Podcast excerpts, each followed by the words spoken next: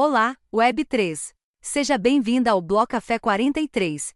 Este bloco é a chave para atravessar o portal da filosofia e explorar os desconhecidos do universo Web3. E para isso recebemos uma praticante de meditação desenvolvida a partir de preceitos budistas.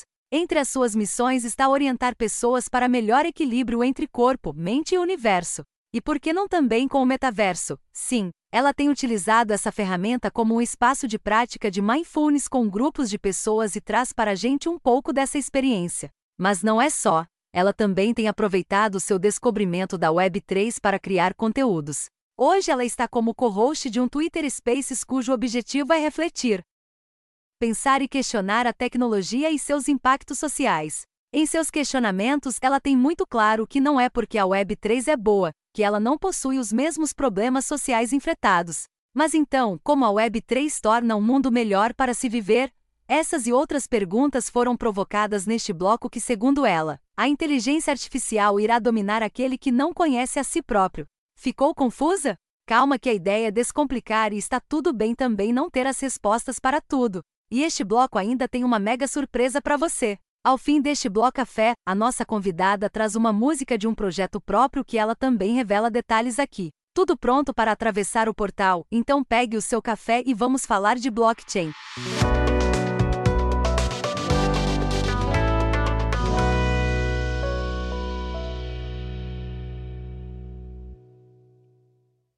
Esse bloco começa logo depois da publicidade.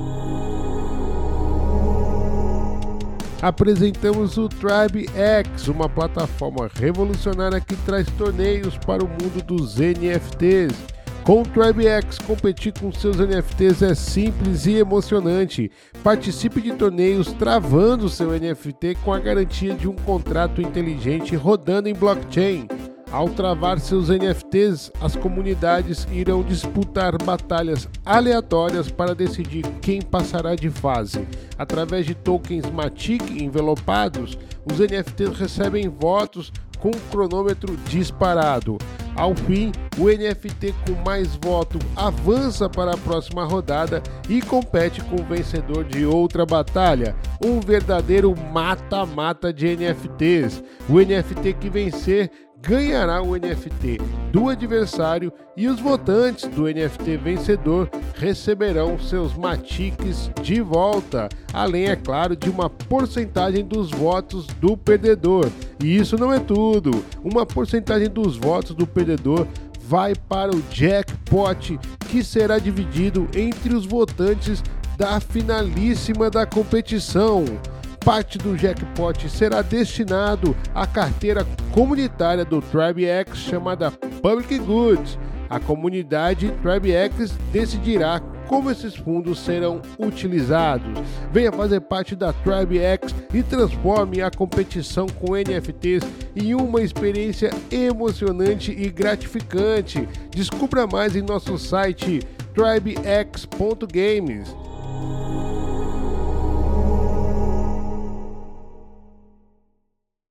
Muito bem a todos que chegaram agora. Eu sou o I Soul Serials e esse é o Bloco Café, podcast Web3 que acredita que a informação é a ponte para a revolução. Aqui você vai mergulhar no universo da Web3, entender suas possibilidades e desafios e descobrir como ela pode revolucionar a sua vida digital. Com entrevistas exclusivas com builders, queremos compartilhar conhecimento e inspirar você a construir o futuro que deseja. Experimente você também a Web3 com Bloco Café. Na blockchain já é possível você ouvir o nosso podcast um dia antes de ser distribuído na Web2, mintar um NFT gratuitamente a cada episódio e coletar os curtas mais interagidos pela comunidade. Favorite o Bloco Café no protocolo da Áudios e peça o POAP deste bloco. Se você já está no protocolo da Lens, siga a gente por lá também. E assim, de bloco em bloco, experimentamos a blockchain para eternizar os nossos cafés. O agregador de link está na descrição. Bom, vamos agora então para mais um cafezinho na blockchain, dessa vez com a Raíssa Arro. Eu brinquei aqui né, antes de começarmos a gravar que Hoje é o episódio para abrir o portal, né? Então, desde a primeira pergunta, nós vamos abrir o portal. Então, convido aqui você também a abrir o portal da filosofia, Estou bem animado para essa conversa e já quero já dar o pontapé inicial. Eu peço a gentileza, Rai, que você se apresente à comunidade e aquela clássica, Rai, como que você e as criptos se encontraram. Seja bem-vinda, Raíssa. Olá, Uai! Olá, pessoal, galera linda! É um prazer estar aqui com vocês, trocando essa ideia, abrindo os portais da consciência e das trocas genuínas. Eu sou a Raíssa, uma eterna buscadora, questionadora e também uma artista do entretenimento e do bem-estar. É, antes de me apresentar, eu queria falar um pouco sobre isso, né? Sobre o portal das criptos. E a primeira vez que eu encontrei com ela em 2016, eu me deparei com a minha primeira crença limitante, a crença do que isso não é para mim. Então, como muitos que se apresentam com criptomoeda, a gente perde o bonde e depois pega ele andando. Mas antes disso, eu sempre fui uma criança muito curiosa uma criança que sempre questionou as coisas e queria aprender o porquê das, das funcionalidades para poder depois partilhar desses conhecimentos com as outras pessoas. Eu tive uma infância bem, bem artística. Meu padrasto é artista plástico, e então a gente sempre teve essa dinâmica dentro de casa, de arte, de teatro, música. O meu pai é inventor, é, ele trabalha com empreendedorismo, criação de máquinas, é, montagem, desmontagem de coisas. Os meus avós sempre foram aí tropeiros, vendedores. Então, eu sempre tive essa onda, né? Minha mãe chefe de cozinha, então eu sempre fui imersa ao processos de criação. E o meu primeiro trabalho foi na recreação em buffet. Quando eu era jovem, tinha 14 anos. Meu primeiro trabalho foi em um buffet onde nós fazíamos recreação para as crianças. Então foi muito bacana você perceber que você poderia ganhar dinheiro se divertindo. Então esse foi o meu primeiro insight. Lógico que eu, nós trabalhávamos lá quatro horas por, por festa para ganhar 15 reais, mas com 14 anos 15 reais era uau, que delícia. E aí nisso também entregar panfleto no farol, a gente eu ia me virando, né? Me virando para poder é, ir juntando recursos para investir naquilo que eu queria. No, naquela época era um x-salada com os meus amigos. e quando eu me formei no, no ensino médio, veio aquela pergunta, né, clássica que as pessoas têm: qual faculdade você vai fazer? E dentro de mim essa veia artística, essa veia cômica sempre existiu.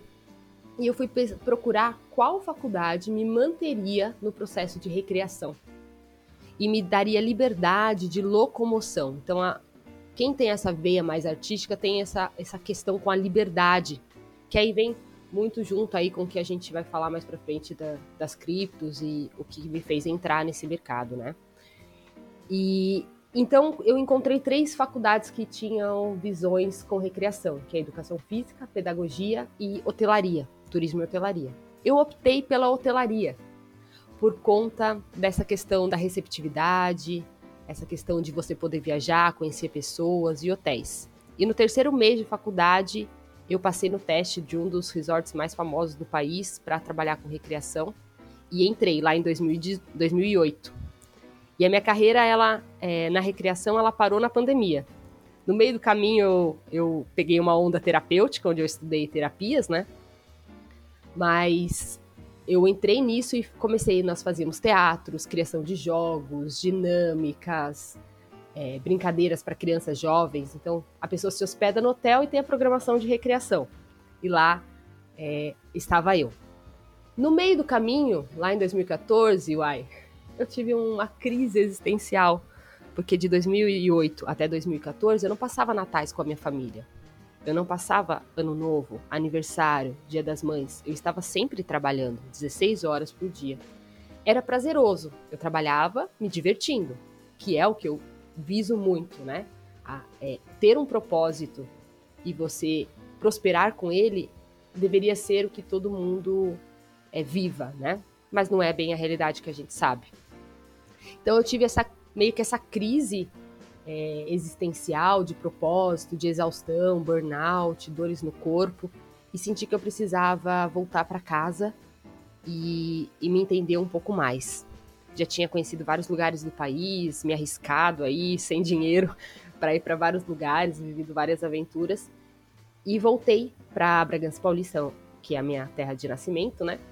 E fiz um curso de massoterapia, reiki e meditação. Nesse curso que eu comecei a receber massagem para treinar, eu comecei a ter uma qualidade de vida muito boa. Eu dormia melhor, meu intestino funcionava melhor, meu humor estava melhor, eu tinha realmente me curado e me encontrado internamente e percebido é, campos vibracionais, algo mais é, íntimo. E nesse momento eu percebi essa crença que eu tinha sobre autocuidado, que isso é elitizado, que isso é só é, é muito luxo. E a partir desse olhar eu falei, eu preciso passar isso para as outras pessoas. O mundo precisa saber dos benefícios da massagem, dos benefícios do autodesenvolvimento, do autoconhecimento, para que a gente possa tomar posse de nós novamente, que é um outro tema que vai cair aí, que a gente vai falar, que é tomar posse e responsabilidade por si. E a partir desse momento eu tentei até montar um espaço, mas eu sou uma pessoa é, bem do mundo, né? E da hotelaria ainda. E aí consegui uma parceria com uma amiga em 2016 para levar isso para os hotéis dentro da recreação. Então eu fazia oficinas recreativas para falar sobre yoga, sobre meditação, culinária saudável, automassagem. Então sempre de uma forma bem lúdica e poder furar a bolha e ensinando as pessoas. Levei isso para ONGs, porque eu não achava muito justo só crianças, é, entre aspas, elitizadas dos resorts terem acesso. Então a gente foi levando isso para ONGs, para outros movimentos. E em 2016, 2017, eu tive contato aí com, com as criptomoedas num evento de, de um desses hotéis, onde uma empresa de dois jovens, eu não me recordo o nome, tinham ganhado muito dinheiro com, com bitcoins. E aí eles levaram os funcionários para passar um final de semana no hotel e fazer algumas reuniões. E foi ali que eu tive a primeira, o primeiro contato com os, as criptomoedas. Mas ali todo mundo fala, não, isso daí, não sei o que, nada a ver. E aí eu deixei de lado. E o deixar de lado é o que eu reflito hoje em dia. Eu falo assim, caramba, como uma crença limitante sobre isso ser para mim ou não, ainda é, pode limitar a gente de ter um nível de prosperidade maior, né? Então, isso, essa é um pouquinho de mim, né? Um pouquinho de quem eu sou, essa essência recreativa, independente do que eu estou fazendo, ela vai estar sempre caminhando comigo.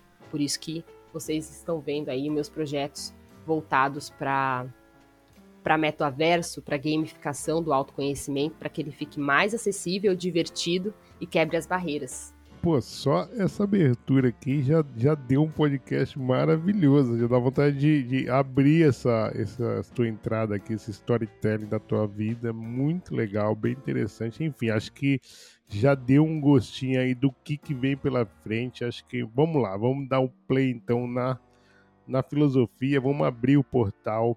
É, o que inicialmente despertou, então, o teu interesse pela Web3 e pela filosofia? Acho que você já falou um pouquinho aqui, mas vamos é, aprofundar mais nisso. E como, na tua visão, essas duas áreas se conectam? Muito interessante, né? É... O que me despertou o interesse é algo muito curioso. Desde que eu ouvi a primeira vez sobre criptomoedas, ficou uma pulguinha atrás da orelha. A pulguinha do como isso é feito? Como, como que, que cria-se um dinheiro assim, no ar? Primeiro ficou essa questão, ficou essa pulguinha. E como eu falei, sempre fui uma pessoa muito curiosa. E eu joguei essa pergunta no meu subconsciente e deixei.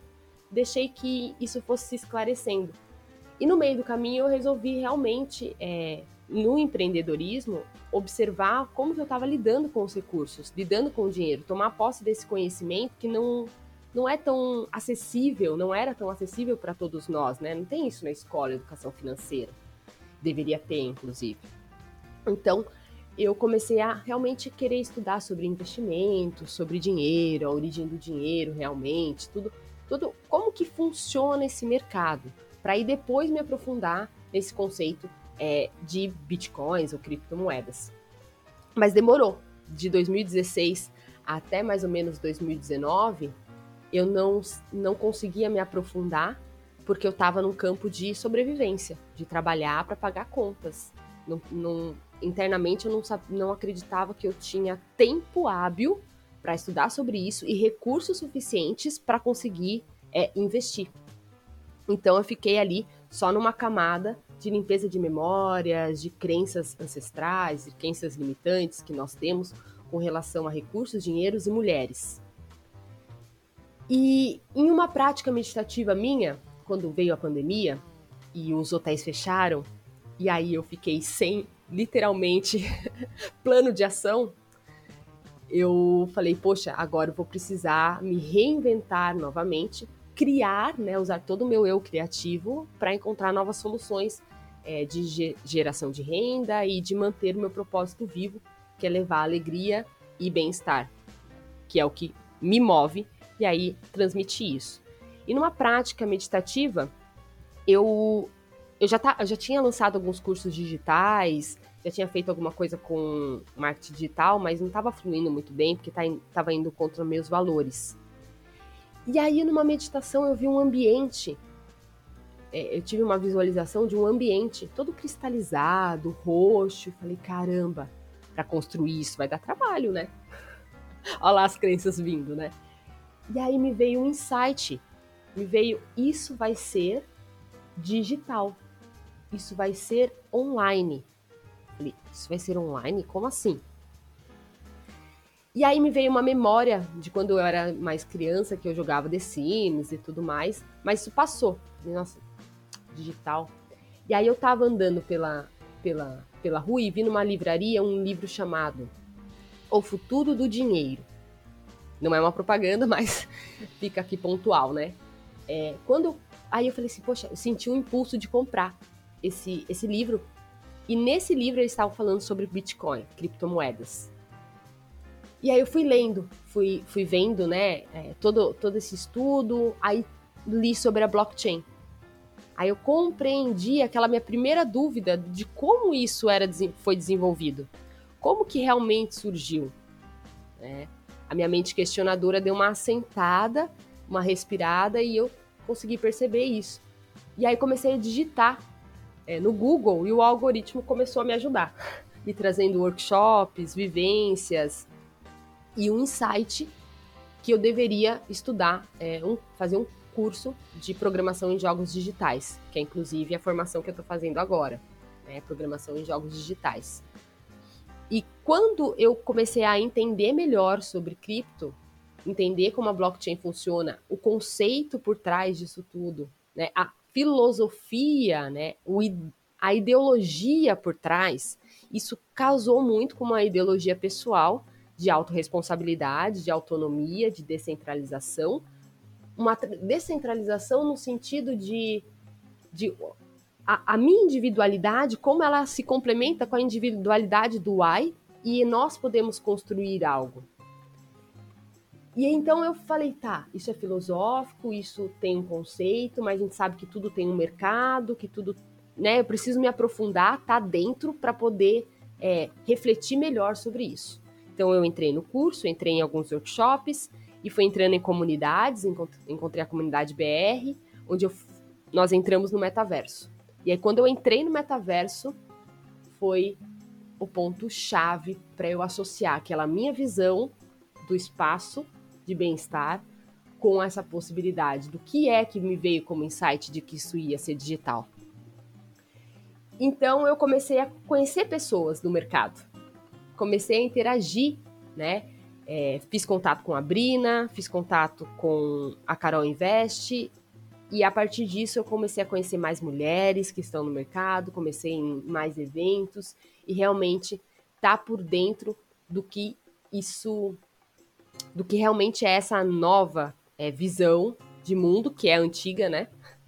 De liberdade e descentralização. E a partir disso me senti mais segura para começar a investir um pouquinho em, em criptomoedas, em em ter esse conceito, né? Eu não, não faço, eu faço com a intenção de ter essas criptomoedas para realmente no futuro eu ter uma descentralização dos meus próprios recursos. Eu tenho recursos físicos, habilidades e recursos monetários. Olha, deixa eu uh, trazer uma das coisas que eu gosto muito também do Filoversando, que é um, um Twitter Space que mais para frente a gente vai falar dele, é que vocês trazem, provocam muito também o fantástico mundo na Web3, né? Vocês também trazem é, um pouco assim, questionam o lado negativo, né? Ou seja, não é só um conto de fadas como a gente naturalmente vê por aí, enfim. Então eu queria trazer aqui primeiro, vamos, vamos trazer os aspectos positivos na sua visão da Web3, da descentralização. Quais são os desafios e os pontos negativos que você considera importante a comunidade hoje discutir, Rai? Eu gosto muito dessa reflexão, né? Porque nós estamos no mundo dual, então no mundo dual sempre vai ter o positivo e o negativo, a luz e a sombra, e é importante que a gente reflita sobre isso tudo para tomar decisões mais assertivas.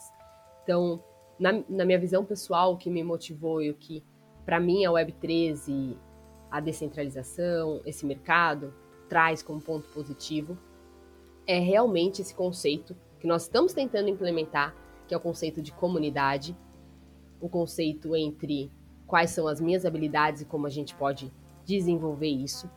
Esse conceito de liberdade financeira, de gestão dos seus recursos e uma motivação para que nós possamos aprender cada vez mais a ter autonomia e poder de decisão.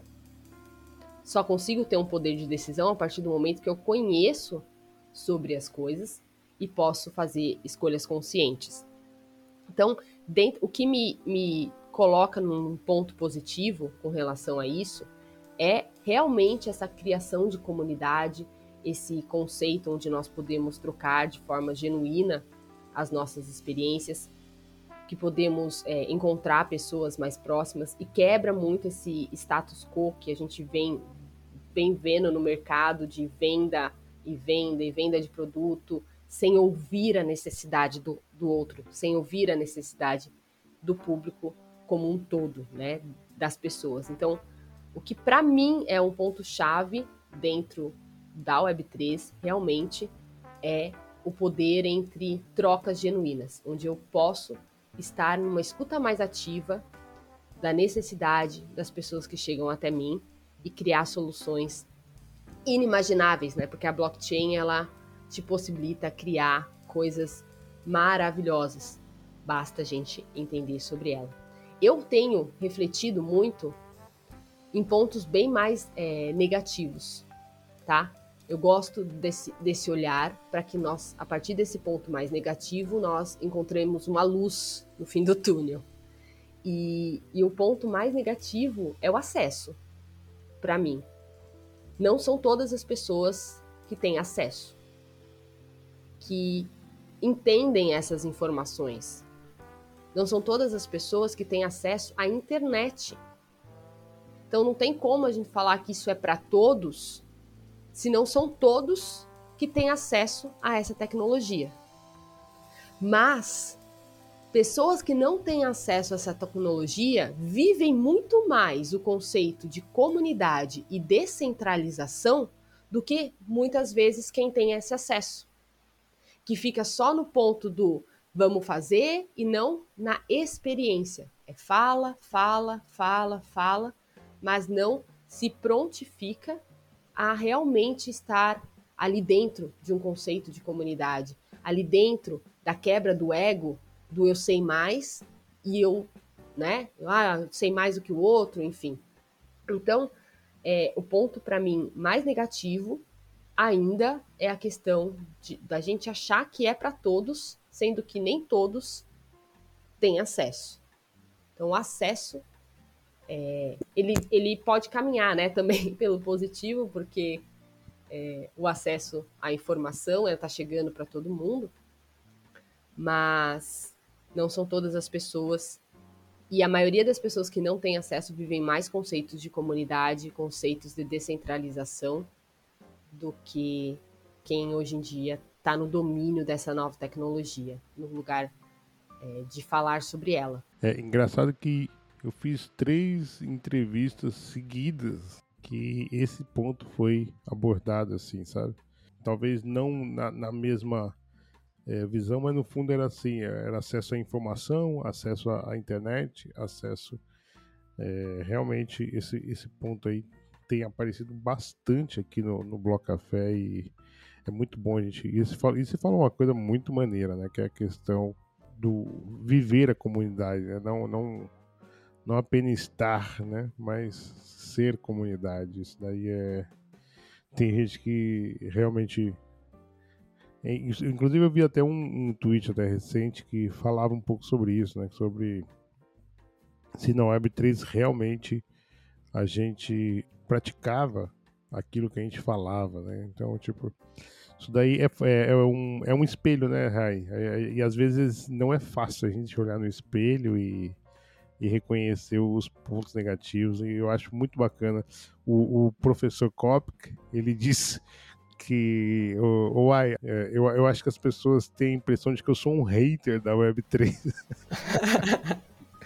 de tanto que ele questiona as coisas, né, cara? E, porra, eu falei, cara, para mim isso daí é, é uma apaixonada, é um, é um amor, é uma, uma coisa de que você questiona justamente porque você gosta daquilo e quer é, melhorar isso daí. Então, muito bacana. Bom, vamos tocando em frente. Olha, é, você, nessa tua, no seu storytelling que você trouxe aqui, eu, eu fiquei bem. Eu gostei de saber como é que você foi parar no Mindfulness, inclusive como que casou, né, um pouco também com o teu o teu momento, ele encaixou não foi assim uma coisa assim de tipo eu imaginava né que foi era uma coisa meio que de, de berço assim sabe tipo da tua família tal e não na verdade foi um meio que um, uma necessidade para o um momento e, e, ficou né então vamos falar um pouquinho disso, sobre uh, o, o teu projeto MetaMinds. É, você está com um projeto de Mindfulness no metaverso. Como é que você vê essa conexão entre as práticas Mindfulness e o ambiente virtual? Boa, Uai. É, que nem você falou, né? É, olhar a verdade, olhar as coisas como elas são, para que a partir do momento de que nós questionarmos e a partir do questionamento criar soluções, é a base de uma meditação. Muitas pessoas têm essa visão de que quando você se torna uma pessoa meditativa, você se torna uma pessoa que entra numa aceitação de podem fazer tudo comigo, ai, eu sou zen, haribô, podem fazer o que quiser, né? Que na verdade, quando nós entramos no conceito de ser uma pessoa que medita, nós entramos dentro do viés de olhar realmente quem nós somos, olhar realmente os que nós pensamos sobre nós e que tirar o véu das ilusões de que ah, Web3, maravilha, vai salvar o mundo. Não. Como que é o nosso capital humano? Como nós, enquanto humanos, estamos é, nos desenvolvendo e a partir disso a gente usa uma tecnologia. Como você falou, né? É, viver o conceito antes de adentrar. Não adianta eu ir para uma tecnologia, falar de comunidade, se eu não vivo esse conceito de comunidade dentro de mim. Não adianta eu falar de descentralização ali se eu não consigo abaixar a minha bola e falar para alguém que eu não sei fazer tal coisa e ter uma parceria genuína com outra pessoa que faz aquilo. Ou eu fico só buscando saber de tudo para poder fazer tudo e não dividir nada com ninguém. Então, as práticas é, de mindfulness, eles mostram o momento presente como ele é. Se eu tô com raiva, eu tô com raiva. Se eu tô triste, eu tô triste. Se eu tô feliz, eu tô feliz. Eu não sou esses sentimentos. Eu estou experienciando eles. E então ele, que nem você falou, né? Não vem de berço, mas minha mãe tentava sempre fazer com que eu entrasse no fluxo de pensamento positivo. Mas isso veio através de uma necessidade pessoal e virou uma chave em mim e virou uma chave no sentido de que por que, que eu levo isso para agora para a tecnologia, né? São 10 anos nesse mercado, é criando conteúdo sobre isso, educando, dando treinamentos, e a grande sacada que eu percebi é que as pessoas elas tinham muita dificuldade em imaginar. Muita dificuldade em visualizar. Então, se eu peço às vezes para uma pessoa fechar os olhos e imaginar o próprio corpo, muitas vezes não consegue, porque está numa, numa visão cartesiana, linear, de separação, de separar o cor, a cabeça do corpo, de separar a natureza do humano de separar o recurso do trabalho. Então, a gente está num mundo de muita separação. E quando eu levo isso para a parte da tecnologia, muitas pessoas me questionam, mas meditar não é desacelerar, desconectar e você está mantendo as pessoas conectadas? Então, o meu ponto de vista com relação a ter um espaço de meditação no metaverso, ele é duplo. Um, imaginação. É um ambiente acolhedor que possibilita que nós possamos trabalhar o nosso ponto de imaginação, porque a pessoa vai observar aquele lugar, fechar os olhos e trazer uma reflexão sobre aquele ambiente. E depois, na correria do dia a dia, quando você está estressado antes de uma reunião ou depois de uma reunião, você pode fechar os seus olhos, respirar e voltar para um lugar que é seguro para você voltar para um ambiente que traz aquela paz, porque nós somos seres associativos. Nós associamos as coisas. E a nossa memória fixa naquilo que nós que nos faz bem também, não só no que nos faz mal. E outro ponto do porquê que eu tô é, dentro e onde eu vejo a conversão, né, é, é, isso se unir, algumas terapeutas profissionais falavam muito para mim, ah, as pessoas vão ficar hiperaceleradas, vão ficar é, fora de si com essas novas tecnologias e a gente tem que estar tá pronto para receber elas agora que a gente vai prosperar, agora que a gente vai ganhar dinheiro. E eu falava assim: vocês vão esperar elas saírem desse ambiente para ir até você? O ideal seria se nós irmos até elas, estarmos disponíveis, porque isso também vai nos afetar, isso também vai nos acelerar. E se eu não sei os efeitos disso em mim, como eu vou contribuir com uma outra pessoa? Não tô falando para tomar essa droga para depois é, curá-la. Não, não é sobre isso. Mas é estar onde a necessidade está. Eu não tô me comparando, não vou me comparar, né, é, aqui com nenhuma, nenhum ser é, espiritual ou elevado, mas Madre Teresa não ficava esperando, não. Ela ia até as pessoas. É, voltando, eu não tô me comparando de forma nenhuma né? É ir até onde precisam de nós. Não esperar que venha até nós. É estar disponível. Então, por que que eu resolvi mergulhar? Porque os filhos das minhas alunas, que eu tenho um espaço de um centro de treinamento, né, o Raios de Vênus, os filhos das minhas alunas estão imersos na tecnologia com 10, 12 anos elas não sabem como adentrar nesse campo. Então, desenvolver uma sala no metaverso é para contribuir com o onboarding delas nessa tecnologia para estar perto dos filhos e saber o que eles estão fazendo. Outro ponto é a criança está andando no Minecraft e vê um espaço de meditação. A criança está andando por um, algum jogo e ter lá um espaço para ela respirar quem está criando essa nova tecnologia ter um espaço seguro para poder ficar bem e alinhar os seus fluxos de pensamentos para tomar decisões assertivas. Se nós queremos que realmente as coisas deem certo e que o nosso futuro provável não seja a destruição e seja realmente o crescimento, nós precisamos ter uma saúde mental e uma gestão emocional e empatia.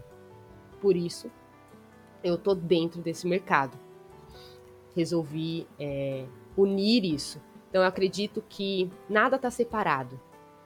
A tecnologia, se você for estudar o cérebro humano e a tecnologia, tudo é por ondas. Nosso cérebro funciona por ondas. Hoje tem a inteligência artificial que consegue é, desenhar o seu pensamento. Por que, que ela consegue desenhar o seu pensamento? Porque você pensa por ondas matemáticas, são códigos. Então a tecnologia ela imita a máquina perfeita que nós somos. Se eu não conheço a máquina perfeita que eu sou, não vou conseguir administrar o que vem por aí. Esse é meu ponto de vista. Engraçado que já é a segunda vez que você falando, que eu te ouvindo e fui parar a inteligência artificial.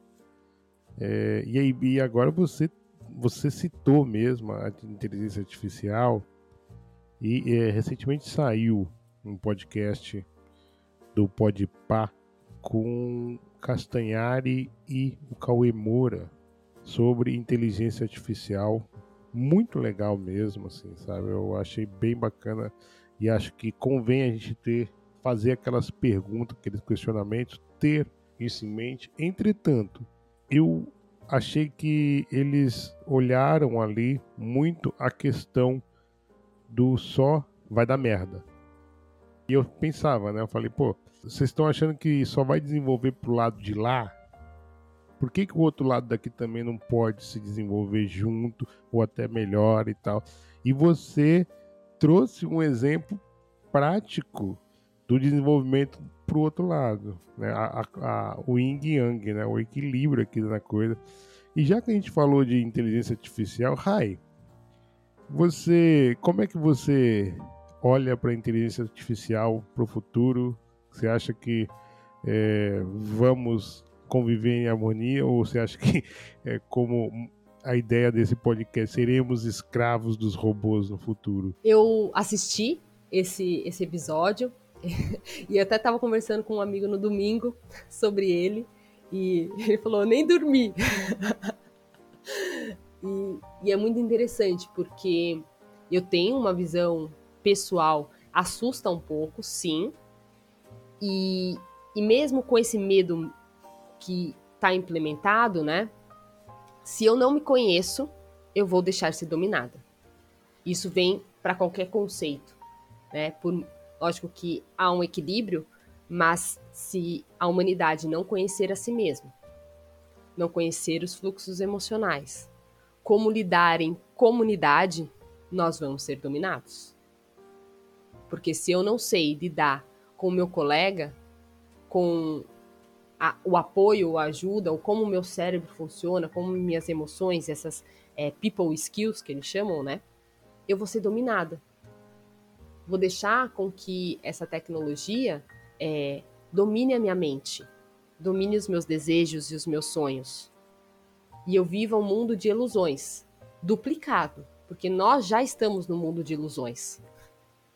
E aí nós vamos entrar numa duplicidade da ilusão e acabar é, deixando que os nossos desejos e sonhos sejam comandados é, por essa inteligência artificial, por, por todas essas, essas questões que vêm acontecendo, né? Que vêm surgindo a cada dia, como empresas que já desenham os seus sonhos. Então você sonha e ela desenha para você. Então você não vai precisar nem pensar. O que, que foi que eu sonhei? Não, já vai estar tá pronto. Então, até que ponto que vem aquele lance da filosofia, do questionamento, até que ponto eu vou deixar de questionar? Quando eu deixar de questionar, eu vou ser dominada. Muito bom te ouvir, Rai, muito bom. Vamos tocando o barco. Eu quero trazer uma mistura que, incrível que pareça, quando eu estava lendo aqui, você falou: esse tema é o próximo do Twitter Space Filoversando que a gente vai integrar criptomercado e filosofia. Bom, então quais são as principais mudanças é, primeiro, quais são as principais mudanças que você espera ver no criptomercado nos próximos anos e como a filosofia pode nos ajudar a refletir essas transformações? É, eu acredito que se realmente tiver um acesso à informação, a entendimento, as coisas, logicamente que o mercado ele se adapta, né? Nós estamos em processo de adaptação do mercado há muito tempo, né? profissionalmente, a forma como a gente consome, a forma como nós utilizamos o dinheiro acaba sendo natural, né? Que nem a gente já falou sobre o Pix, mas é, de outras formas de atuação do mercado e de compra e consumo, né? O que eu percebo hoje que vem como uma grande é, mudança realmente é a forma como nós interagimos e consumimos os produtos, os cursos, as aulas, toda essa forma de, de consumo que vai estar tá muito mais voltada. Eu percebo que as marcas, as pessoas estão muito mais voltadas para o que a comunidade quer, o poder de escolha, de, de fala, então a gente ir trabalhando com, com isso. Quando eu penso em, em mercado, eu realmente entrei na Web3 para reformular o meu próprio mercado, né? Para reformular a minha própria empresa. E aí surgiu a MetaMind. Mas o meu mercado, ele começou ali nesse curso que eu tenho, né? Nesse, nesse instituto, Raio de Vênus, que é de treinamentos e workshops. E eu falava assim, poxa vida, as mulheres precisam entender sobre finanças e finanças descentralizadas. Não só dólar, euro, mas não só fundo imobiliário, mas criptomoedas, outros tipos de mercado, né, NFTs, porque muitas das minhas alunas, elas são donas de agências de viagens, são advogadas, são médicas, são empresárias. Então eu gostaria muito que elas compreendessem sobre esse novo mercado e nós juntas surfarmos essa onda, né, desenvolvendo soluções para o seu negócio para que elas não ficassem para trás.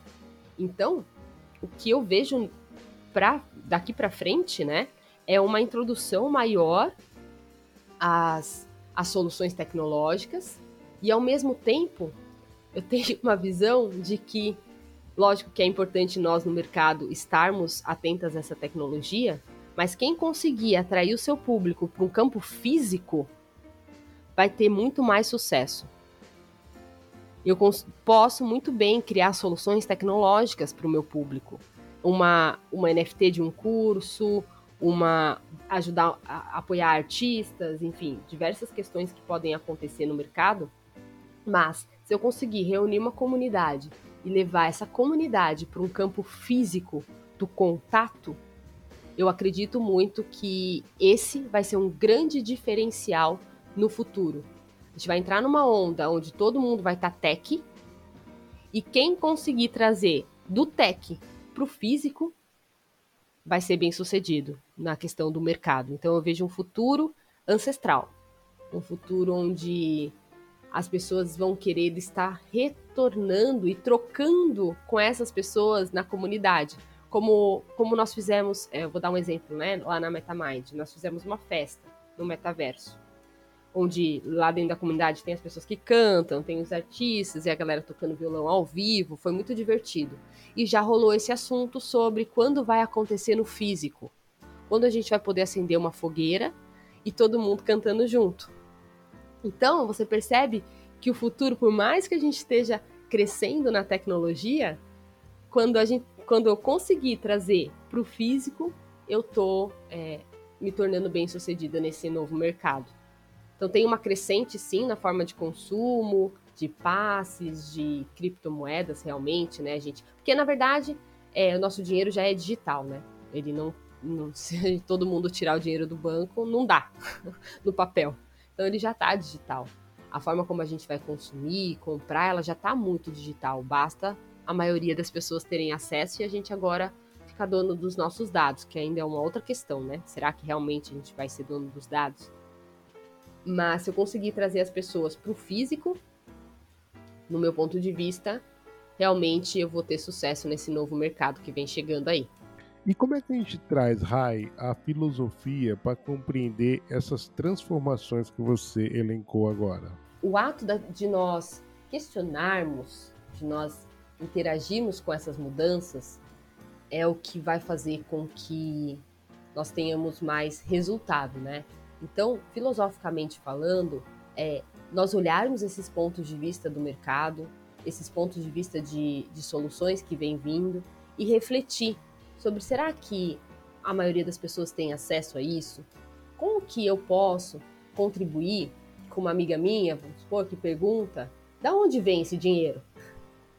Quem alimenta essas criptomoedas?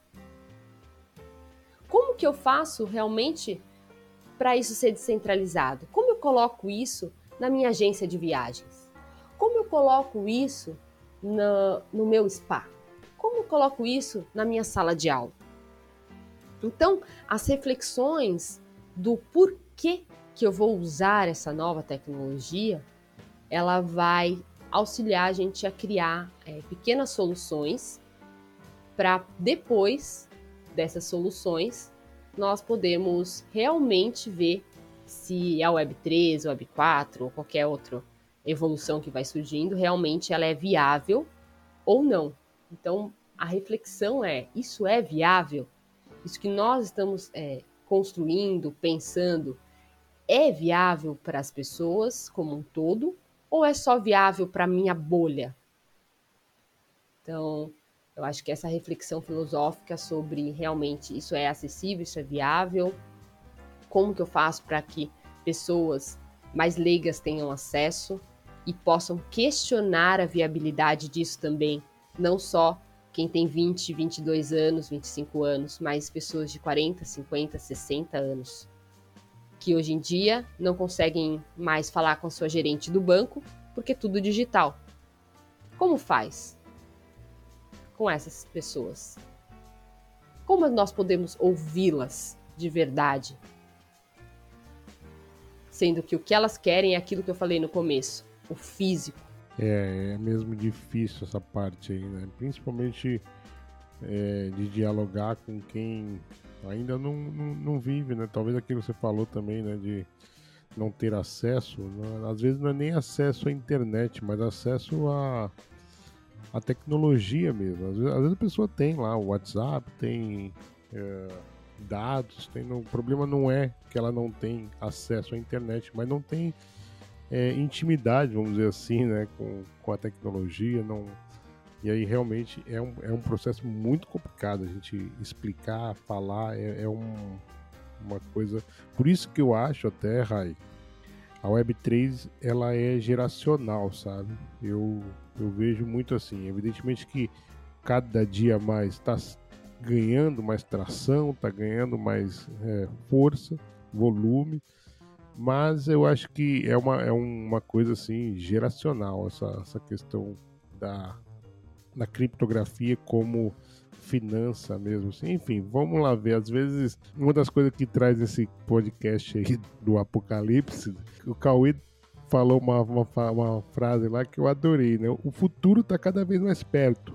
Antes, o que levava 20 anos para ser desenvolvido, agora está tá sendo gerado né, em, um tempo muito menor. Enfim, seguindo o barco, adoro filosofar, enfim, vamos embora. Rai, vamos, vamos trazer um outro tema muito importante aqui e que o Bloco Café também sempre faz questão de trazer para o palco é, é privacidade e segurança digital. Como é que você lida com essa questão na Web3 e existem preocupações que as pessoas devem ter ao adotar essa tecnologia? É muito interessante, né? Porque será que nós temos mesmo privacidade? Até eu fiz uma postagem esses dias e, e fui questionada nesse sentido. É, será que realmente nós temos privacidade? Ou quando nós andamos na rua, as câmeras o que nós estamos falando aqui já está sendo captado pela sua televisão, pelo seu celular e daqui a pouco vai vir um anúncio para você. Então a privacidade é algo que realmente já está muito distante de nós, mesmo a tecnologia blockchain é, salientando esse ponto tão importante que é, é a privacidade. Aonde eu acredito que nós estamos ainda conseguindo dominar a nossa privacidade é através dos nossos pensamentos, até o ponto dele conseguir captar o nosso pensamento, que é o que a gente falou da inteligência artificial. Então, é, eu fico muito questionadora com relação a isso. Até que ponto nós temos privacidade realmente e até que ponto nós temos segurança. Então, tudo para mim é anotado no papel. Contas, senhas, tudo isso vario bastante as senhas e, e o conhecimento é a base para tudo. Obviamente que não dá para conhecer sobre tudo, mas entender é o que me motivou a estar nesse mercado, realmente entender como funciona essa tecnologia, o que, que é realmente essa segurança de dados, para onde realmente ela vai. Realmente eu ter uma MetaMask me mantém segura? Segura do quê? Por quê? Por que isso é tão importante? E se eu trancar a minha porta em casa, eu realmente estou segura? Então, nós temos como instinto a segurança, a busca por segurança. Mas desde sempre, isso fica como algo que eu fico em paz, mas nem sempre sei se estou segura ou não. Tem que confiar. E aí vem outra camada que eu acredito que é o que todo mundo fala muito dentro da blockchain, dentro dessa nova descentralização, que é o conceito de confiança. Você confiar. Então, realmente nós estamos prontos para confiar numa outra pessoa? Até que ponto nós, voltando desde o começo do nosso papo, que é realmente essas capacidades humanas, independente da tecnologia, de eu viver isso antes de entrar dentro da tecnologia, é eu realmente confio? Eu confio em mim? Eu confio nos meus valores? Eu confio nos valores das outras pessoas? De que eu deixar o meu dinheiro ali ou deixar qualquer informação, essa informação tá segura? Então as camadas de confiança, elas vêm, no meu ponto de vista, elas vêm antes de segurança, antes de privacidade. É, eu tô confiando realmente? É, e tem uma música do Capital Inicial que eu gosto bastante, que ela me traz uma reflexão sobre isso.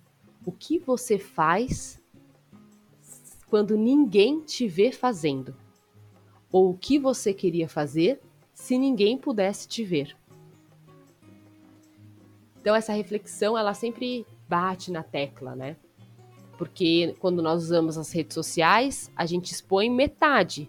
Na verdade, um fractal muito pequeno de quem nós somos e do que nós estamos vivendo. Então, nós estamos prezando pela nossa privacidade, mas automaticamente existem situações e pessoas que estão captando tudo o que nós estamos vivendo, só nós não estamos colocando em vídeo. Então, a camada da confiança ela, ela vem antes disso tudo, né? nós aprendermos realmente a confiar na ética e na visão de um outro ser humano. Não sei como que é isso para você também, Uai, no sentido de todo mundo falar sobre blockchain e confiança. Então, enquanto humanidade, realmente, será que a gente está pronto para confiar? Será que a gente está aberto para confiar? É, são perguntas realmente muito foda. É a primeira que você falou, abrindo essa. Será que eu tenho mesmo privacidade? Essa é uma pergunta foda, né, cara, do dia de hoje, né? Mesmo. E eu lembro, uma vez estava numa discussão, e já tem um tempo já, nem. Um amigo meu estava trazendo um conceito de que ele viu em algum lugar, né? enfim, não sei se foi numa palestra, no YouTube, whatever. É, antes você tinha a invasão da privacidade. E hoje você tem a evasão da privacidade, né? Que somos nós próprios que revelamos a nossa privacidade, né? Então isso, até isso mudou também, né? Porque antes você é, a, o digital acabou fazendo com que essa barreira da privacidade fosse quase que eliminada, né? E, e hoje as pessoas têm necessidade da, de exibir a sua privacidade, né? Isso, isso é uma, uma parada muito, muito, muito foda até também, sabe? Enfim, vamos seguir no barco. Ô, Rai, quais são os maiores equívocos ou mal entendidos que você percebe que as pessoas têm em relação ao Web3 e a filosofia? Já vamos abrir com um ponto filosófico, que nem você falou, né, de exibir a privacidade, né? Então, por que, que a gente quer, é, a maioria das pessoas querem exibir a privacidade? Muitas vezes vem o desejo do pertencimento, o, pertence, o desejo de ser visto, de estar em contato. Então, nós temos isso muito dentro de nós. E, e eu percebo que o grande equívoco que nós podemos ter dentro da Web3 é que ela é a solução para os nossos problemas internos. Pra, ela é a solução para as nossas questões. Sendo que nada externo é a solução para as nossas questões, no meu ponto de vista. Então, o grande equívoco é achar e dar o poder para isso ser a solução. Senão, nós vamos parar de questionar. Nós vamos parar de criar. Nós vamos parar de pensar e vamos achar: ah, não, agora achei a solução. Agora, agora nós temos a descentralização, agora temos a comunidade. E vamos deixar ser dominados, que é aquele papo da inteligência artificial, né? Então, um grande equívoco que eu percebo é achar que essa é a solução. Eu também entrei nessa onda achando, nossa, agora é a solução para o meu problema com marketing digital. Que eu gastei uma grana com anúncios, com formação de grupos, indo quase num burnout na criação de conteúdos para vender cursos, indo é, fora dos meus valores para poder atender um, uma visão que era a solução de tudo. E aí falei, não, agora o Web3 é isso, né? E na verdade ela não é a solução. Ela traz clareza para aquilo que é um conceito interno já de humanidade, que é você como como os povos originários. Cada povo originário de cada lugar tem uma forma de descentralização, uma forma de viver em comunidade, e que pode ser muito oposta a de, de um outro povo de um outro lugar. Então, achar que ela é uma solução acaba quebrando os princípios é, individuais.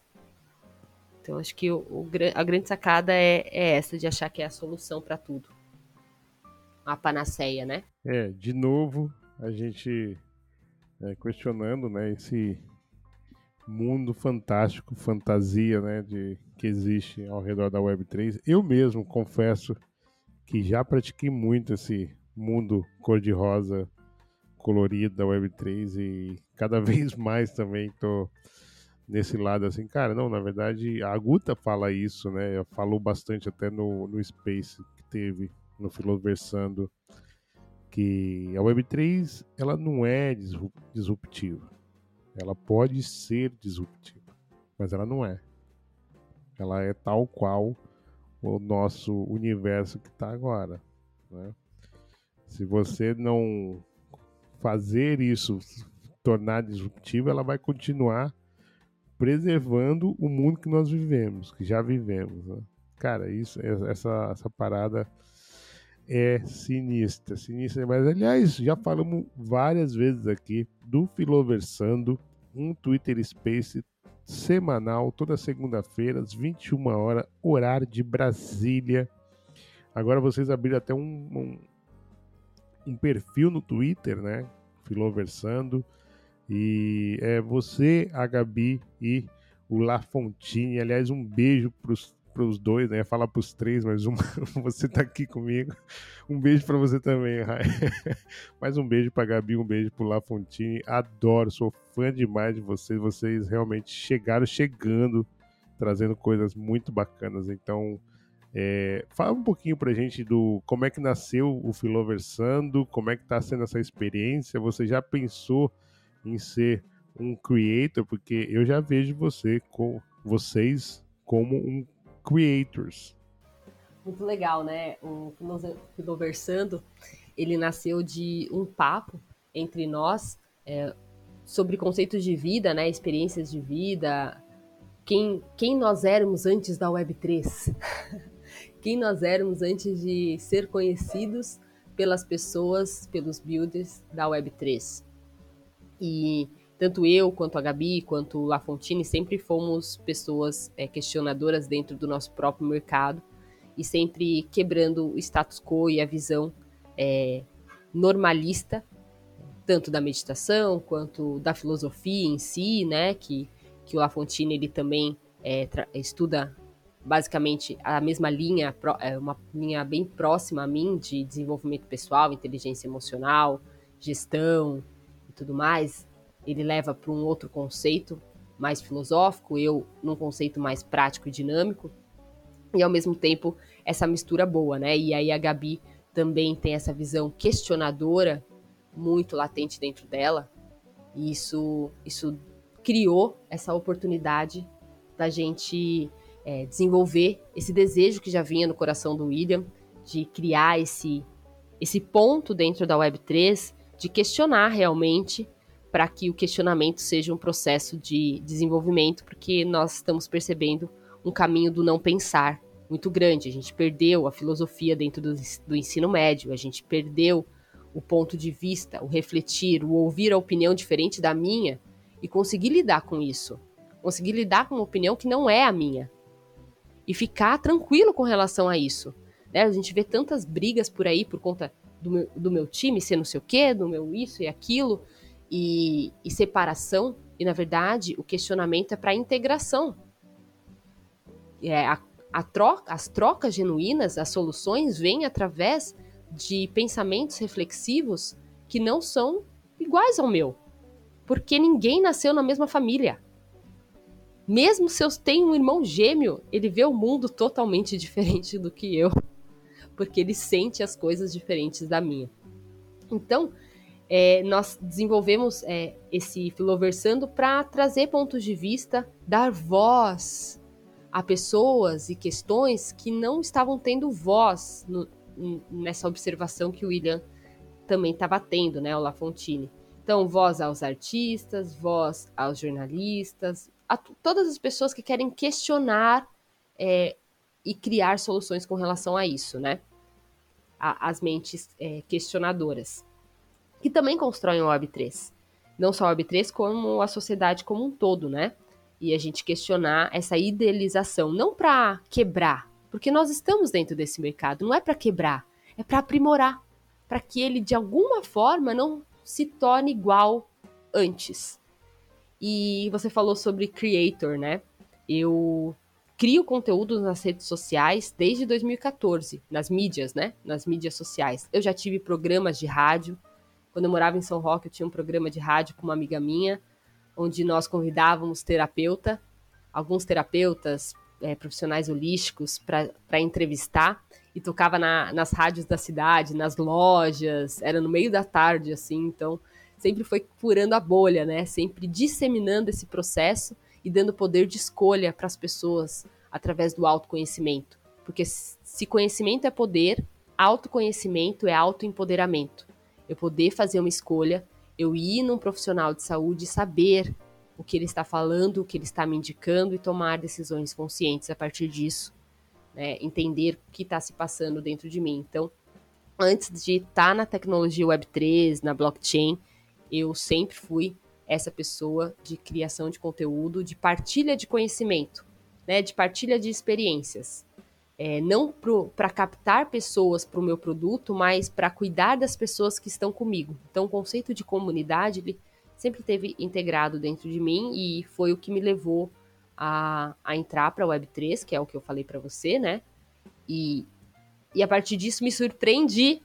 Né? A MetaMind, o Filoversando, eles surgiram de uma surpresa minha, de uma surpresa de perceber que, que as práticas de saúde mental, de questionamento, estão abertas para esse público, né? E eu me tornei aí uma uma builder da Web3 por acaso. Não era muito a intenção e estou sentindo isso muito bem dentro de mim. Eu gosto muito. Mesmo a gente tá, estando questionando, eu me senti muito acolhida, que é aquela questão que a gente falou sobre pertencimento, né?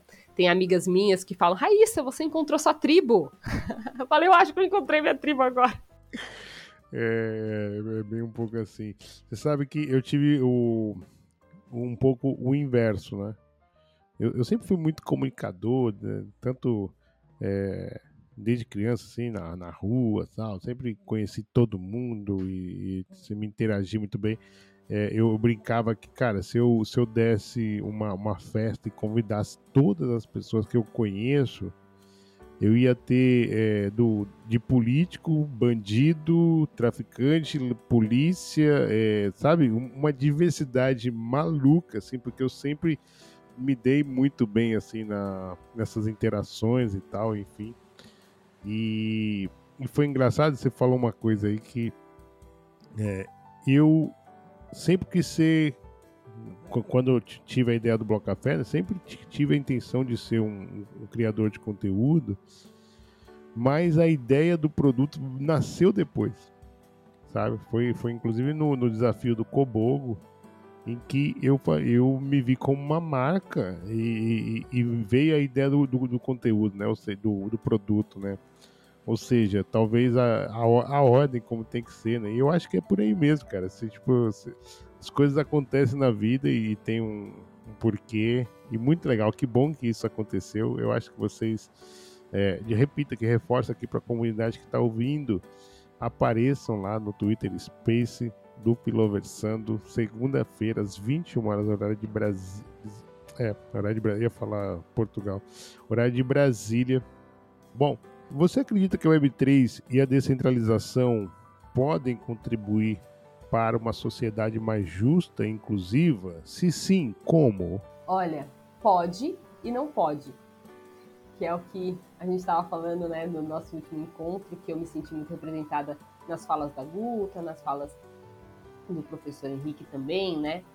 Ela pode, como toda, toda, todo princípio de solução, pode sim, basta ter acesso. Basta dar voz. Se, se nós não damos é, voz e acesso, fica muito complicado, né? Então, o que eu penso quando a gente fala em instituição governamental, né, nosso governo e tudo mais, a descentralização, é, a regulamentação né, desse, desse real digital, todas essas coisas que a gente vê por aí, né, é, trazendo mais transparência para o que está acontecendo, mais clareza, acredito que isso é um ponto muito positivo. Mas a gente volta a lembrar do país onde nós estamos. Né? Eu, né, você está é, em Portugal, mas é, o país onde escolhemos nascer, né? Nosso país de origem, onde a gente escolheu aterrar. Quantas pessoas sabem ler e escrever? Quantas pessoas sabem inglês? Então, às vezes eu ouço é, spaces ou, ou, leio alguma coisa que está muito. É, está misturado os idiomas, né? E aí alguns termos, lógico que alguns termos vêm da língua inglesa ou vêm do desenvolvimento disso, não estou questionando, mas como que uma pessoa que ainda não consegue é, compreender o próprio o próprio idioma em si, ou o próprio conceito em si, ela vai compreender um outro idioma. Por que que eu vou falar? Isso é Raíssa, tá? Eu, eu sempre questionei isso. Por que fazer? Ah, vou, vou mandar um invite para você. Vou, vamos fazer uma call. Por que que não fala, vou mandar um convite para você? Por que que não fala, vou, vamos fazer uma ligação, vamos fazer uma reunião? Né? Aí a gente fala de descentralização, mas aí a gente está centralizando num idioma único. Então eu, eu, eu penso um pouco nisso. É, aonde que a gente está centralizando de novo, voltando de novo. Ah, mas aí a gente unifica a informação, tudo. Então sempre tem essa polaridade. Bacana é, unificar a informação para que todo mundo fale, entre aspas, a mesma língua, no sentido de compreender o que está sendo exposto, né? Mas vale lembrar que nós estamos num país onde quase ninguém sabe falar inglês. Então, é um, uma forma da gente desassociar. Eu acredito que isso vem como uma transformação e pode é, é, emergir num, num capital melhor para as pessoas quando a pessoa que vai ser substituída por uma máquina, lá, a atendente do mercado, ela receber algum conhecimento que possa empregar ela de novo um conhecimento aonde, que nem eu trabalho com recreação, trabalhei muitos anos com recreação, ganhando pouquíssimo, trabalhando horas. Eu sei que a recreação dificilmente vai ser substituída até o momento de uma máquina conseguir puxar uma brincadeira. Mas é, os hotéis vão ficar cada vez mais é, automatizados, né? Recepção e tudo mais como que nós capacitamos as pessoas como um todo, não só no conceito tecnológico, eu sei que tem muitas pessoas fazendo isso, mas no conceito educacional, no conceito emocional, para que possam lidar com esse futuro que está vindo no agora de perdas de emprego, que as pessoas elas estão desesperadas, o que vai ser de mim se a máquina me substituir amanhã? O que vai ser de mim? O que eu vou fazer? Quem sou eu? Como que eu vou ter dinheiro para pagar a comida do meu filho? Então, ela pode sim ser um, uma, um, um propulsor de um futuro mais próspero. Ontem eu ouvi o podcast, o Space, quando a Brina estava falando sobre hackathons e esse movimento também, que é muito bacana e, e dá uma capacitação. Mas até eu entender o que é um hackathon, é, já é uma outra camada. Então, existem pessoas é, buscando soluções palpáveis, que nem a Brina está fazendo, ou outras pessoas que a gente conhece. É, soluções palpáveis para esse propulsor. Então, eu acredito que pode ser sim, mas tudo depende do que nós fazemos no agora, realmente, olhando os desafios do nosso, do nosso mercado, enquanto Brasil, enquanto país. Quais são os desafios, até regionais, porque quem está no sul às vezes tem muito mais acesso, como uma moça que eu conheço, a Mariana, maravilhosa, que tem uma startup e tem é, ensina as pessoas lá no Acre. Essa informação está chegando para as pessoas lá? Como, como é? O que é um ReFi? Como eu posso valorizar as finanças regenerativas? Como eu posso dar informação para essas pessoas que estão regenerando o planeta e como elas podem é, se desenvolver? Então, eu gosto muito de pesquisar aí nos eventos para ver é, projetos que realmente estão fazendo alguma coisa pelo planeta. E se eu for é, investir realmente é, nisso eu invisto em projetos que estão regenerando o planeta e divulgo eles. É, porque isso vai, isso vai totalmente ao lado dos meus valores. Muito legal. Quando você estava falando, eu lembrei de duas mulheres que estiveram aqui no Bloco Café. Inclusive, as duas cairiam muito bem no Filoversando. É, a primeira delas é a Larissa Barros. A Lari veio aqui recentemente e ela falou assim, cara, se você fala três palavras numa frase em inglês, não, você não vai dialogar com o Brasil, cara. Você não vai dialogar com o povo. Então tá errado, tá errado. Tá?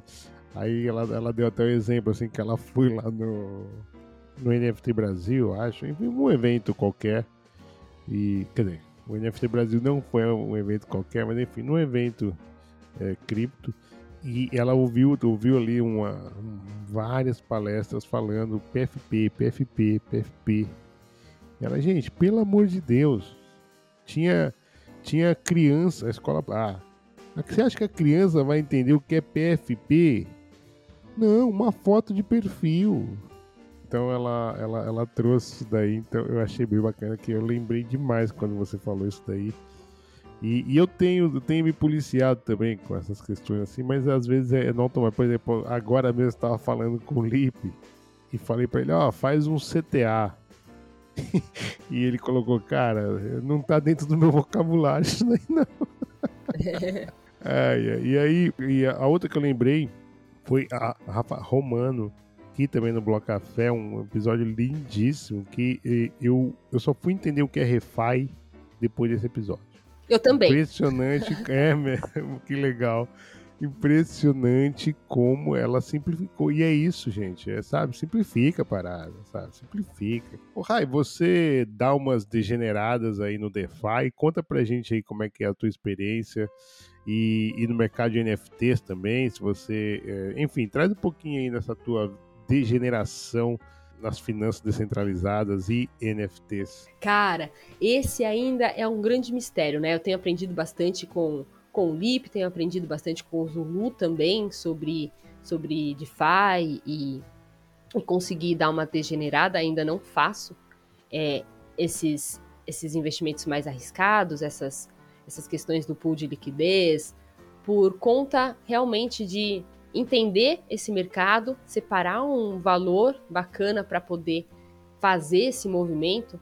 E isso vem muito daquilo que eu falei, né? Sobre crenças que a gente tem sobre isso, sobre se sentir sozinho com relação a isso. Então, agora eu encontrei pessoas que eu me sinto segura para poder atuar com mais assertividade, não colocando é, a responsabilidade das minhas ações nessas pessoas, mas pessoas que estão, como a Michela Galvão, por exemplo, que já estão nesse mercado, que já estão atuando com isso, eu poder ter um espelhamento e aí poder realmente brincar é, de uma forma mais segura. A gente falando sobre segurança de novo, né? De uma forma mais segura dentro é, dos, de, do mundo mais degenerado, né? Desse, dentro desse campo. Eu sou bem nova ainda dentro da, da, da tecnologia Web3 e, e tudo mais. E quando a gente fala em NFT, eu foi um dos conceitos prime, primeiro que me fez adentrar de verdade. Foi quando eu entendi essa questão do, do NFT arte. Eu tenho muitos amigos, amigas que são artistas e que vivem a crença de que dinheiro, que arte não dá dinheiro, né? Então eu mergulhei para entender o mundo das NFTs, o que, que realmente é um contrato inteligente, como que realmente isso funciona, para poder contribuir. E aí tenho encontrado muitas comunidades, então que nem a Recycle vai fazer exposição, é, para poder levar os meus amigos, para eles compreenderem isso também né, e fazer esses investimentos.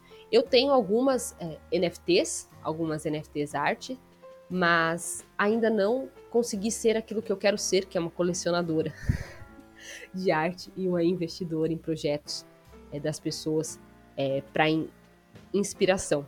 Nesse meio do caminho, eu conheci um projeto muito legal de, de NFTs, que é o Joia.digital. Não é uma propaganda, mas eu fiz uma parceria com o João, onde nós vamos lançar é, esse projeto em breve, ele já está pronto, né? Essa coleção de NFTs, que são varinhas mágicas, que dentro dessas NFTs de utilidade, que é esse lance que eu gostei bastante, não só da NFT de arte, mas de utilidade, onde a pessoa recebe é, conteúdos de autoconhecimento de acordo com a cor da, da pedra dessa varinha de condão. E aí, junto com o Crowstone Stones, nós vamos misturar isso num jogo para a pessoa ter a varinha, né, no personagem dele ali e abrir portais e enfim. E aí sim, de, aí eu vou mergulhar no, no processo mais degenerado do, da questão e compreender mais, né, sobre todo, toda essa dinâmica. E o legal da, das joias NFTs é que elas também são mintadas em ouro lastreável, né? Então, é uma forma não só de você ter esse acesso ao autoconhecimento, a desenvolvimento pessoal e, e gamificação, mas também investir em ouro. E eu achei isso muito bacana e, e, diferente. Então, que nem eu falei, né? Eu tenho essa tendência a buscar é, o oposto do que está sendo feito, mas também é, utilizar de tudo que está sendo criado para fomentar projetos e ideias. Então, dentro desse mundo mais NFT, assim, onde eu realmente mergulhei é nesse, nesse campo das joias em NFT, com, com conteúdos dentro, né? Em, em ser um, um passe de autoconhecimento para as pessoas. E aí, entrando dentro do mundo dos games, que é onde eu estou estudando, né? Fazendo minha formação, junto com o Alan, a gente pensou aí nessa possibilidade. Agora que já está em blockchain, eu vou ter que realizá-la. Agora que a gente colocou no protocolo da áudios, Alan vai ter que acontecer. né? Dessa varinha aí é entrar dentro do jogo e poder destravar também funções de meditação, de desenvolvimento pessoal na gamificação.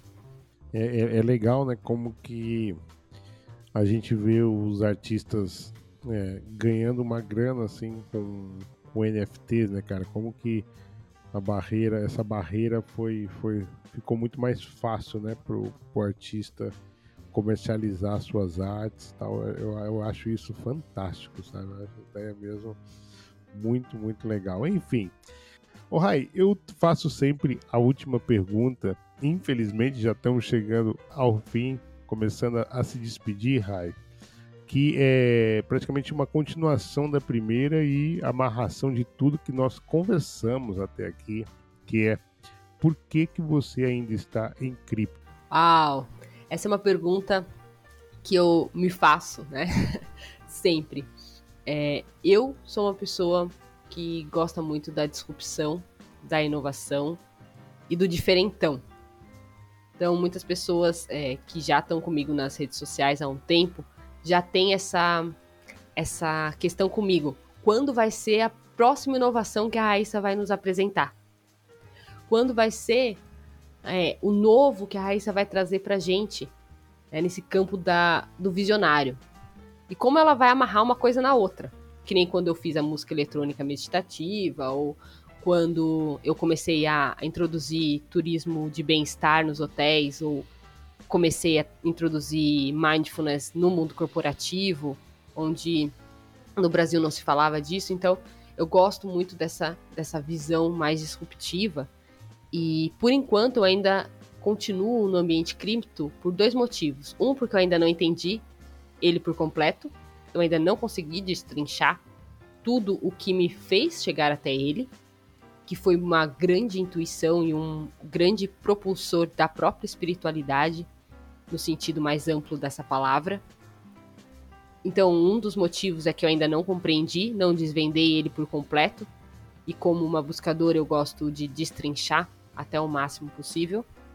E outro, porque eu ainda acredito na liberdade, no poder de escolha, e que ainda é, faz sentido estar nesse ambiente por conta da liberdade, do poder de escolha, no, no lugar onde eu encontrei pessoas magníficas, que a gente já pontuou os nomes aqui, mas eu conheci o Casta e ele mora na mesma cidade que eu.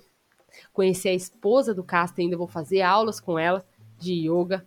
Então, o que o mercado e esse ambiente proporcionou para mim enquanto ser humano ainda me faz é, querer estar.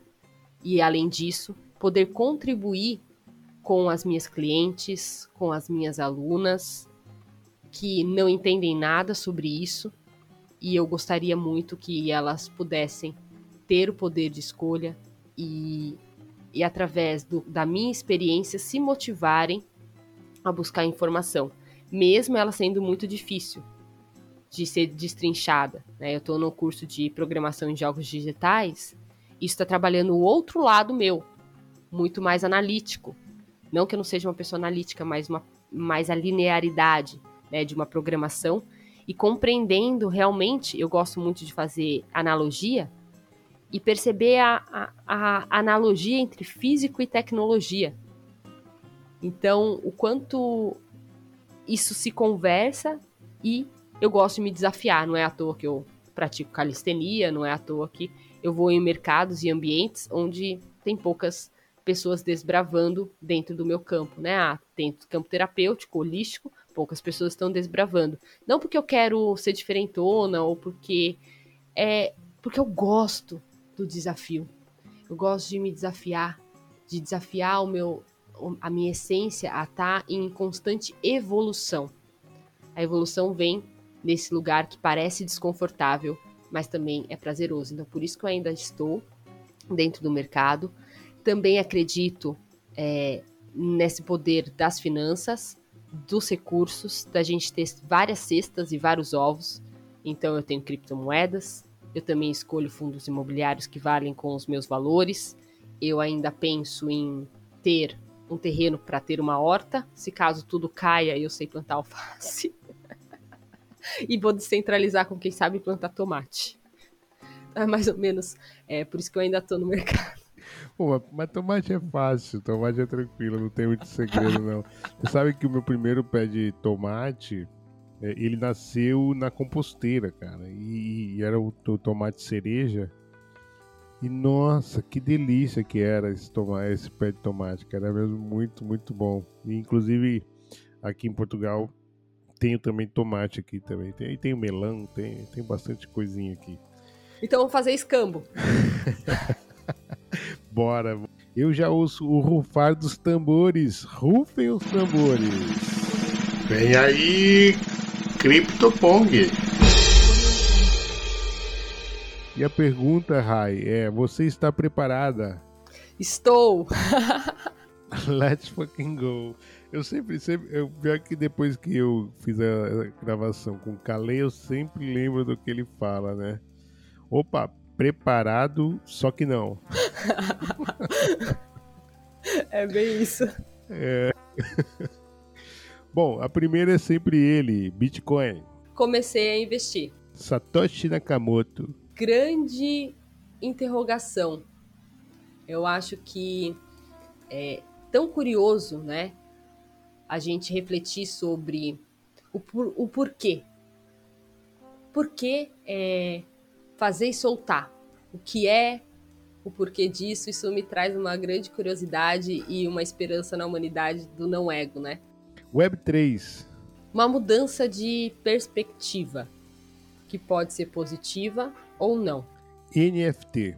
Uma chave de acesso e de mudança de paradigmas. Metaverso. Uma nova rede social. Inteligência artificial. Pode dominar você se você não se conhecer. Mindfulness. A minha salvação. Segurança digital. Será? Descentralização.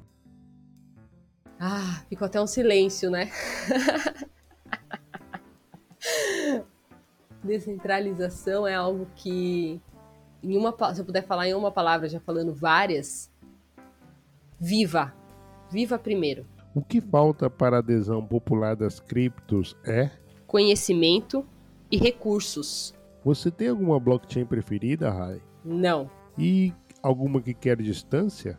Até conhecer um pouco, ainda não. Você se considera uma maximalista? Não também. O que foi o Crash Luna? Não sei. e a insolvência da FTX? Caramba, agora você me fez perceber que eu ainda não sei nada. Normal. Não me siga que eu também estou perdido, esse é o meu lema. Tornado Cash. Não consigo opinar. Ethereum. Flipa Bitcoin? Acho que não. Que cada um tem um princípio diferente, um posicionamento diferente. Podem caminhar juntos, mas a oscilação do mercado é muito grande. MetaMinds. Uma grande disrupção. Filoversando. Uma forma de aproximar e abrir o conceito do questionamento para sempre. Filosofia. Essencial para nossa sobrevivência. Raíssa Arro. Sempre em transformação.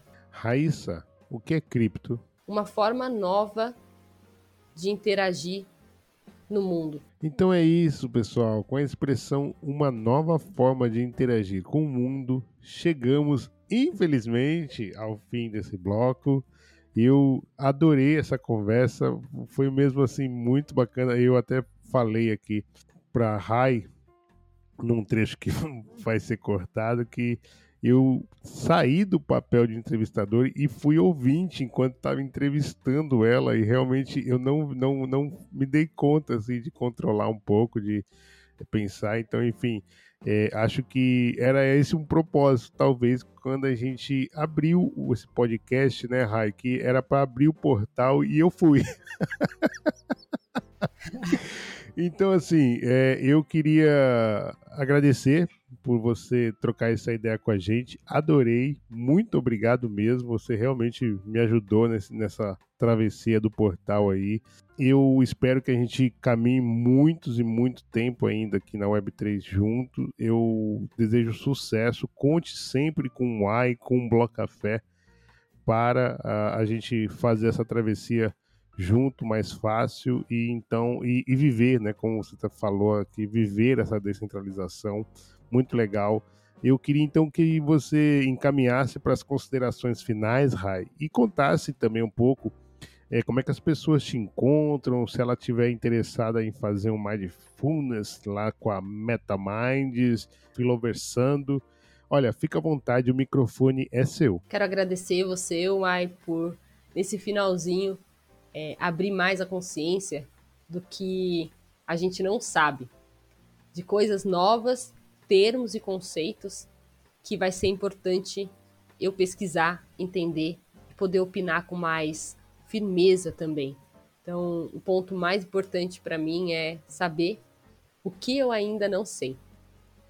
Descobrir, né, o que eu ainda não sei para poder não dominar, mas abastecer esse espaço da curiosidade. Então, quero agradecer pelo convite por me permitir trazer um pouquinho mais do fractal do que eu sou, de quem eu vou me tornando a cada dia, é, poder conversar com todo mundo que está dentro do, do mercado Web3, de um novo lugar, poderem me conhecer mais um pouquinho também, não só conhecer a Raíssa que está é, puxando a MetaMind ou ali no Filoversando, mas a Raíssa como pessoa, como história de vida, como propósitos e visões que vão além né? Eu costumo dizer se nenhuma tecnologia mais surgiu, o que fica? Se nada mais existir, o que fica? Né? Então fica o impacto que nós é, levamos para o mundo, a marca que nós deixamos é, na consciência de cada pessoa, né? E que bom que a minha marca te fez viajar por um portal de filosofias intrapessoais, né? Então quero agradecer se vocês, eu estou ali como Raíssa Rô em qualquer é, plataforma. Meu nome, eu tenho um nome secreto. Esse é um nome artístico que veio também dentro de uma meditação aí de consciência. É, o Raíssa é, é, é natural, mas o, o Arro é, é uma consciência né, de união e de cumprimento ancestral. Então é o meu eu sempre cumprimentando o seu eu e abrindo espaço para aprender com vocês. Então eu tenho aprendido muito com todo mundo da Web3, aprendido mesmo muitos conceitos, formas de ver o mundo, formas de criar um, um novo conceito, aprender tudo isso, né, toda essa tecnologia tem sido muito instigante para mim.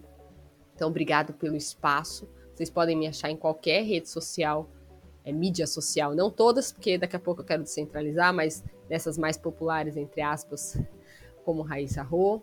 E, e também no protocolo da áudios, você me acha lá. Lá tem muitas meditações, para vocês fazerem e vou subir cada vez mais práticas ali, de acordo com a necessidade de cada um.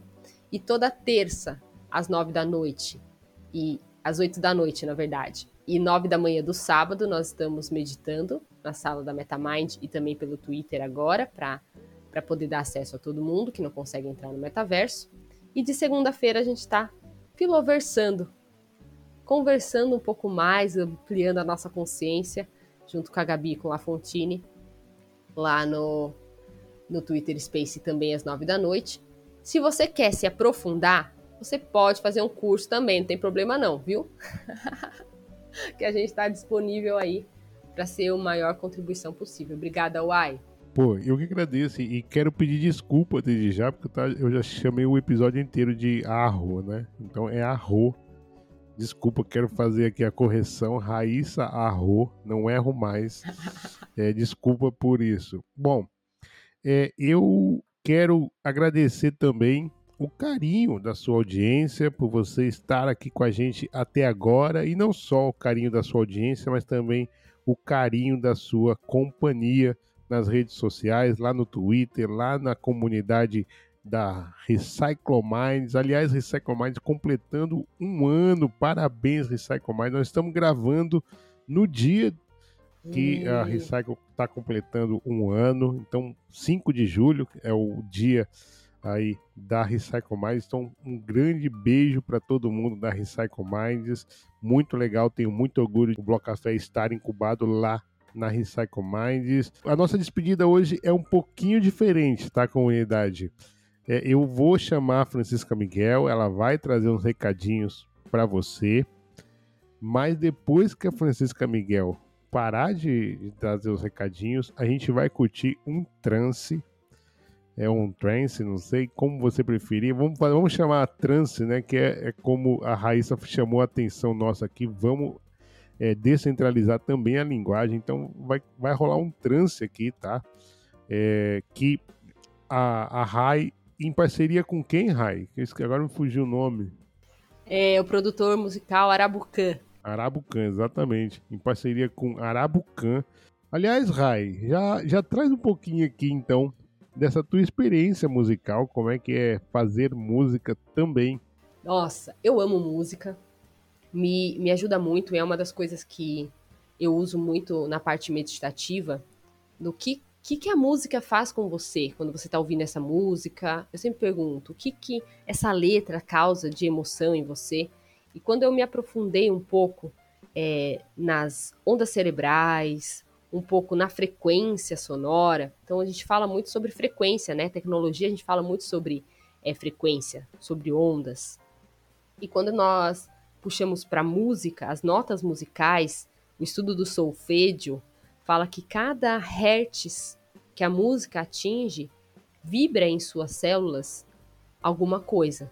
Não é à toa que a nota musical Mi é de milagres, que antigamente, né, o Hertz que ela vibrava causava curas milagrosas. Então, cantos gregorianos, vários tipos de música em vibração com Mi vai poder também trazer isso para você. E o poder da música é muito grande, né? Cada um de nós temos uma relação muito íntima com o som, com a música, com o canto, o som dos pássaros. E eu sempre quis é, criar música. Não que o meu timbre musical, vocal ou minha coordenação para isso era viável, mas eu sempre quis é, trazer uma experiência de meditação que fosse cada vez mais acessível, que é o que a gente falou lá no começo, né, Uai? É, acessibilidade. Trazer para as pessoas uma nova visão de que meditação é para você. Que existem muitas formas de você praticar e de você estar sentindo o momento presente, reconectando com o seu corpo e transcendendo, abrindo portais. E faz uns seis anos que eu fui buscar aí alguns produtores musicais para a gente desenvolver um trance, né, um trance, um trance transcendental, algo que pudesse conectar as pessoas, trouxesse mais alegria e movimento para as células. E demorou um tempo até eu encontrar uma pessoa que topasse essa, essa parceria. E aí encontrei com o Arabucan, ele tinha acabado, é, acabou de se formar né, em Londres e voltou para o Brasil e resgatou as suas origens né, indígenas, sua, é, toda essa, essa questão ancestral dele também. E, e, nós, e ele falou assim: grava vários áudios para mim que nós vamos criar uma música. E eu falei: que tal criar um CD, né? Com várias músicas. Ele falou: não, Rai, vamos, vamos aos pouquinhos, né? E nós já estamos na terceira música, nesses pouquinhos que a gente foi, nós estamos lançando a terceira música. Então, levar isso, eu tenho recebido muitos feedbacks também das minhas alunas, de, de pessoas que nunca meditaram e que ouvem essa música e se lembram de respirar, se lembram de se conectar com o corpo. Então, é um estilo musical que conecta pessoas e que você pode ouvir na academia, que você pode ouvir é, na sua casa, soltando o seu corpo, meditando com essa conexão. Então, música para mim é essencial. Eu amo, eu gosto muito, faz parte é, da minha trajetória, e minha mãe sempre falou isso. Música tem que ter poesia, em vários níveis, né? Ah, legal, cara. Eu também amo música, muito legal. E, aliás, qual dessas três aí, qual que a gente vai ouvir uh, depois que a Chica falar? Nós vamos ouvir o E Respira, que é a, a primeira que saiu aí, em parceria com. Também nós temos, no, é sempre bom lembrar, a Paola, que é uma artista que criou a arte é, dessas músicas que também faz parte do processo de cura musical, que é a imagem. É, e eu estou trazendo ela para a Web3. massa, massa. Eu já quero já desde já agradecer por essa cortesia. Espero que a comunidade goste. Então, depois que a Francisca Miguel falava, continue aqui que você vai curtir um sonzinho aí da Raíssa e do Abucarã. Enfim, eu e a Raíssa vamos ficando por aqui mas a gente se encontra na próxima semana ou por essas esquinas da Web3. Até a próxima, tchau, tchau. Bom, eu já estava em transe aqui com a Raíssa Arro e agora descubro que ainda vem uma terapia musical logo a seguir. Então eu serei bem rápida, mas já quero dizer que adorei atravessar o portal com você, Rai. Obrigada. Gente, a primeira gincana do Bloco Café foi um sucesso. Obrigada a todo mundo que participou e engajou nessas semanas. Um agradecimento especial à Shape Shift Dal Brasil. Obrigada! Para garantir o POAP deste bloco basta comentar no post fixado no Twitter a hashtag Buda. Dúvidas, críticas, sugestões ou parcerias. Entre em contato com a gente através do Twitter ou e-mail blocafé.proton.me. Todos os links, incluindo da Raíssa Arro, estão na descrição. Até a próxima, gente! E com vocês agora, E Respira, de Raíssa Arro e produção musical de Arabucan.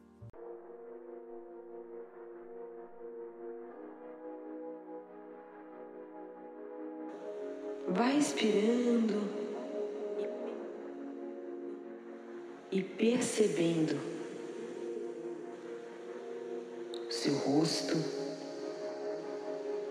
os seus ombros, os seus braços e mãos fazendo parte do seu corpo. seus órgãos internos. Vá percebendo a inteligência que habita em você. A inteligência que você é. Perceba as suas pernas.